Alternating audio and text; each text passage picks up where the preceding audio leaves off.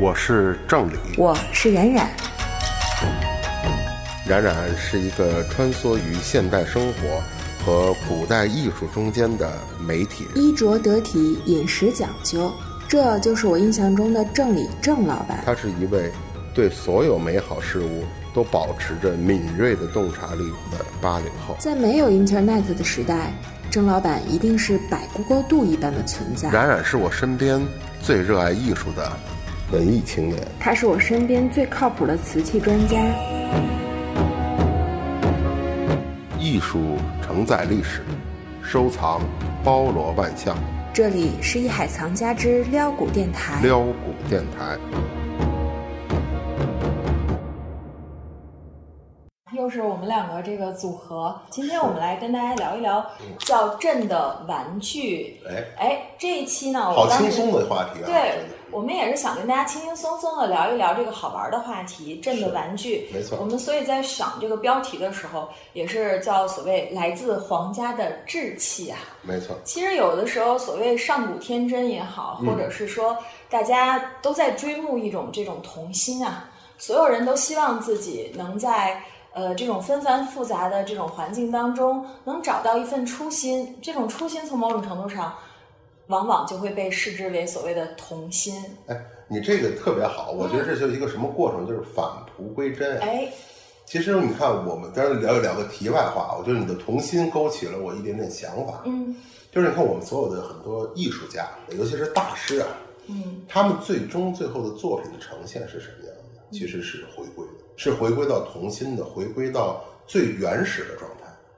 你看，比如说我们耳熟能详的毕加索，嗯，毕加索说：“我十几岁的时候临这些大师的作品就已经画得很好。那最后他晚年的时候画的是什么？大家说、哎、看不懂毕加索，说哎不是一个儿童画吗？或者怎么样？或者我们中国的，比如说关良先生，嗯啊，关先生去了日本留学，回到中国然后就画。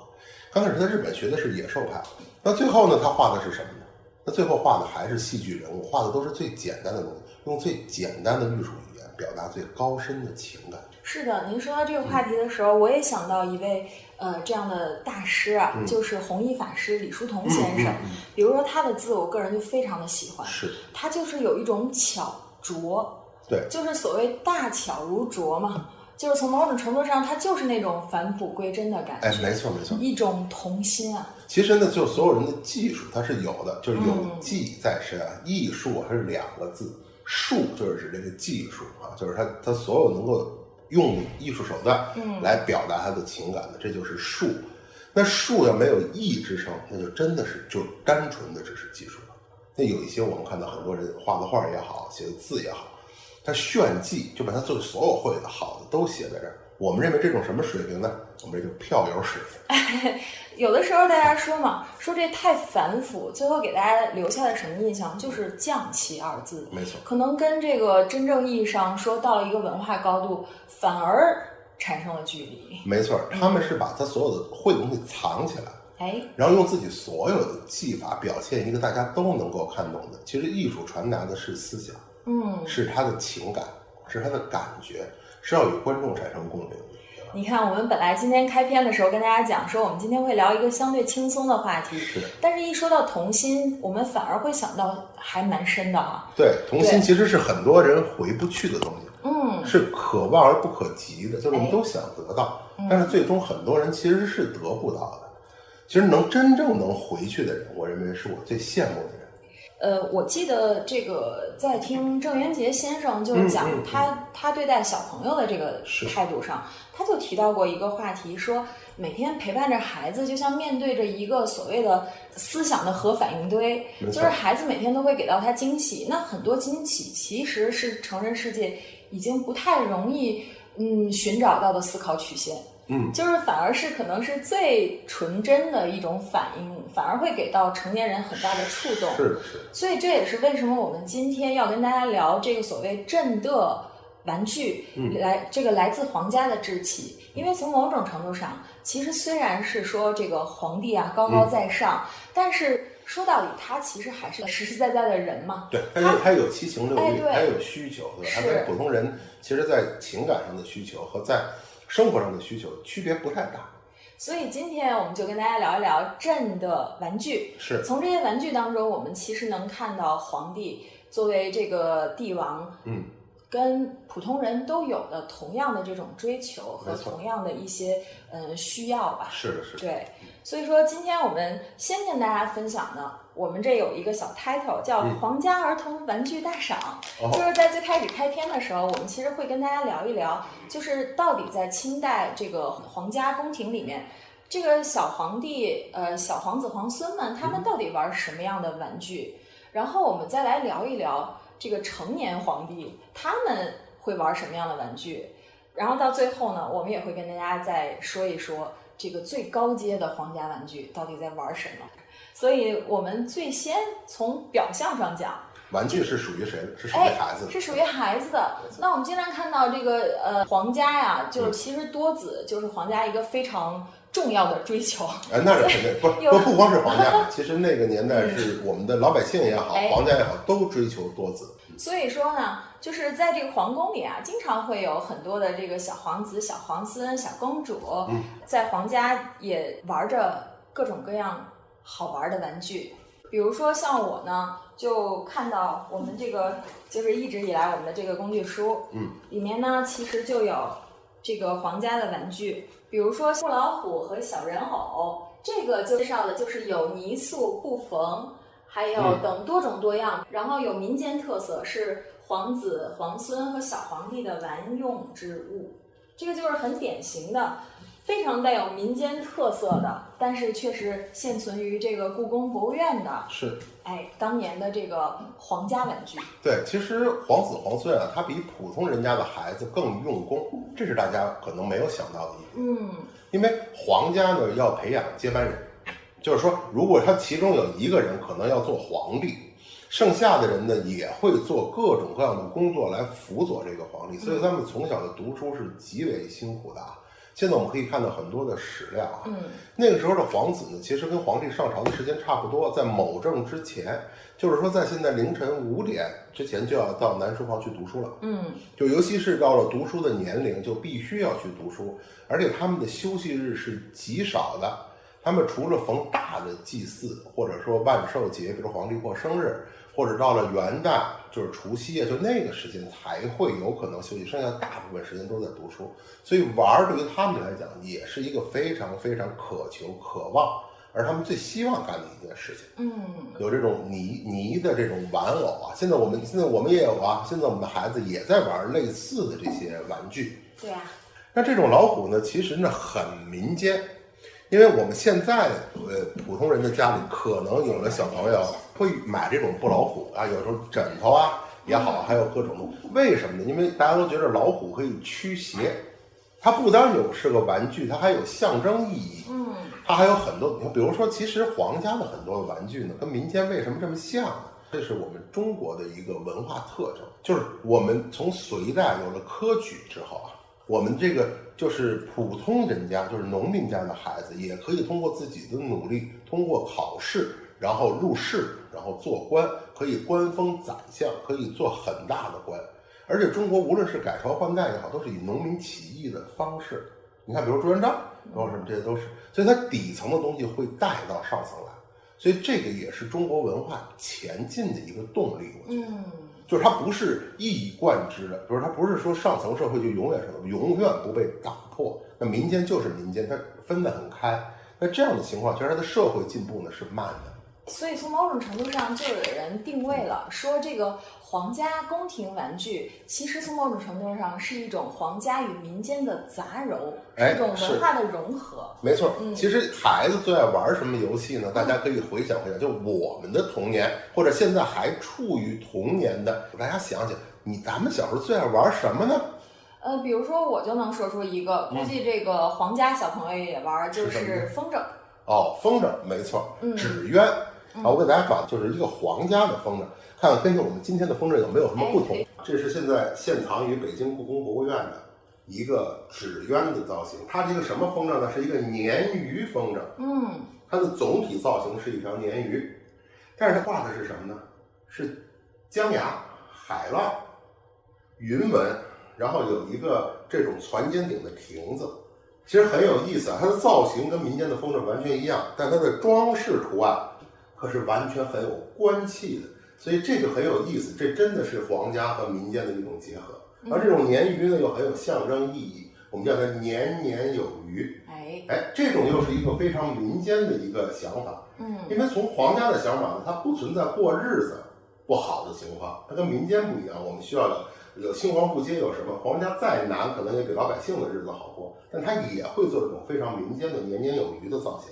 但它的装饰图案呢，却又是完全的帝王装饰图案，这种云鹤呀，然后海水江崖呀，它用蓝色的底色，就特别像我们的官服。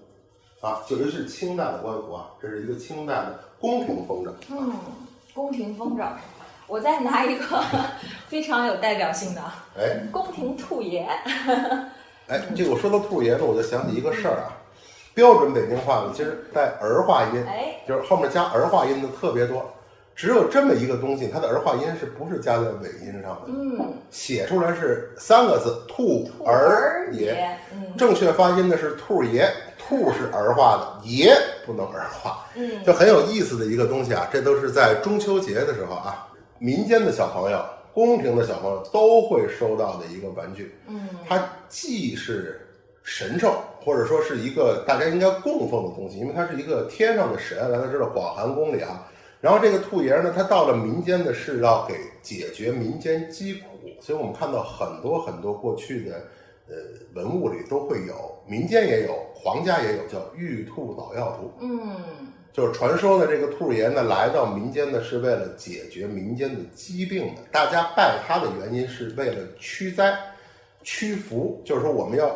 去啊，就是这个趋向的趋啊，就是我们要得到福气，而去掉一些不好的东西。嗯，所以你看，这也是一个非常典型的例子，就是民间与皇家的一种结合。那兔爷，民间小朋友也有，对吧？就包括到今天为止，我们现在恢复传统文化的同时，我们也能看到中秋节的时候，也有一些地方会卖这种泥塑的兔爷，嗯，对吧？兔爷是不是已经成了这个民间，呃从民间走到了非遗了？是到，现在呃也，是我一们个知道非遗传承项目，是是非遗传承项目，因为我们认识一个北京的一个非遗传承人，他们家呢就是祖上一直是在做这种兔爷，嗯有各种造型的，有骑麒麟的，骑白虎的，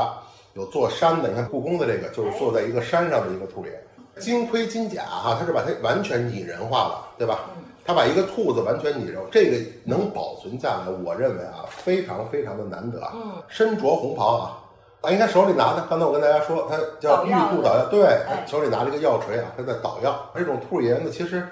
当时的这种玩具呢，它是神像和玩具相结合的，非常特殊。其实应该过了中秋节，其实这种泥塑是被打碎的，嗯就跟过去呢，其实我们经常会听到，就是供这种神马儿，这种神马儿是供奉完是要焚烧掉的啊，嗯，就是传统文化中是要焚焚化的。兔爷儿呢，也是过了中秋这一个非常重要的民族节日之后呢，是要把它打碎的。所以这件宫廷兔爷儿能够留下来，其实是给我们非常好的一个佐证，嗯就知道当时的宫廷和民间是有沟通桥梁的，哎不是对民间不了解的，所以他们不是完全封闭的。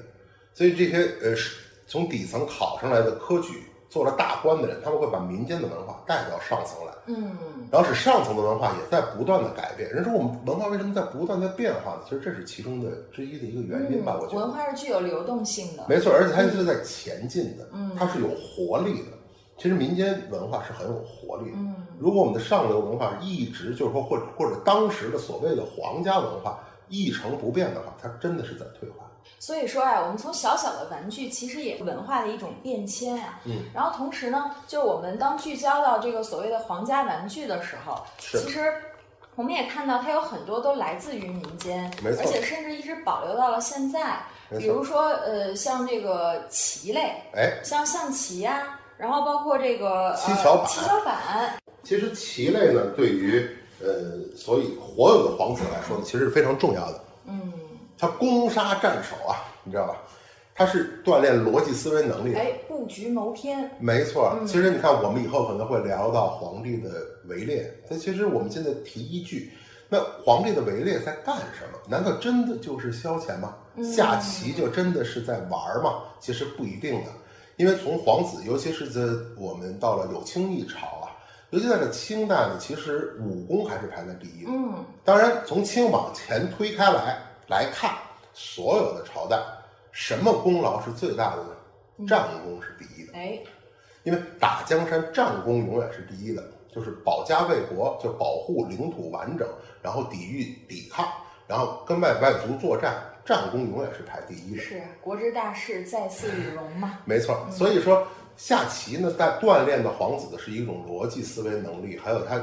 就是全篇的谋略。嗯，那皇帝的围猎是在干什么呢？其实就跟现在我们练兵演习是很像，所以皇帝去打秋围、打春围也是在演习，也是在为万一有军事活动做准备。其实那个时候呢，你看当时的皇家对于自己的子嗣的智力开发、情趣开发，以及以后长大的工作上的能力和他都是有全盘考虑的，哎，这个跟今天的家长朋友们其实是很相似的，非常接近啊，对我对觉得非常接近。还有什么玩具？比如刚才给大家看的那些玩偶，嗯其实都是一种戏曲人物啊。啊，这种戏曲人物其实非常多啊，在宫廷里，因为其实你看，嗯说到戏曲，有没有想到戏曲就是民间而来的？嗯，对吧？都是民间戏曲，最后影响到宫廷。那所以皇子在听戏的同时，呃，了解戏剧人物，其实